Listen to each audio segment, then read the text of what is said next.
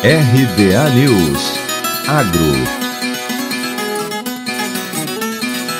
A importação de milho transgênico dos Estados Unidos está liberada a partir de 1 de julho. A medida foi aprovada pela Comissão Técnica Nacional de Biossegurança, a CTN-Bio.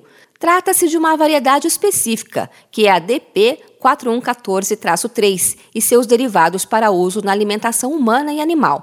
Segundo a CTN Bio, esse milho já foi autorizado para alimentação humana em 12 países e a liberação comercial da comissão inclui as finalidades de manipulação, processamento, comercialização, transporte, importação, exportação, armazenamento, consumo e descarte. A importação do milho geneticamente modificado atende a uma demanda do setor de proteínas que sofre com os altos custos de produção especialmente com rações à base de milho.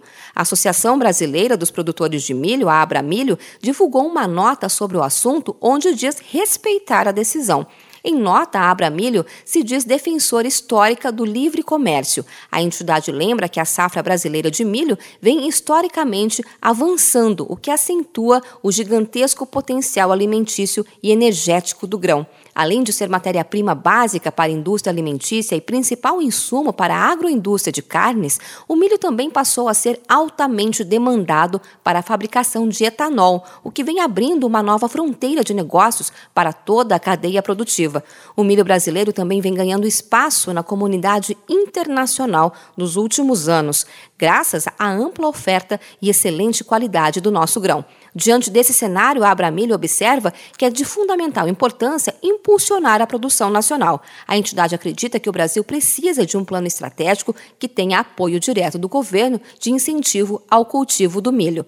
A Abramilho ressalta que mantém um diálogo constante com os representantes da cadeia produtiva de suínos e frango de corte, recomendando sempre que seja possível a compra antecipada de milho a fim de garantir o abastecimento do setor de proteína animal. De Campinas, Luciane Iori.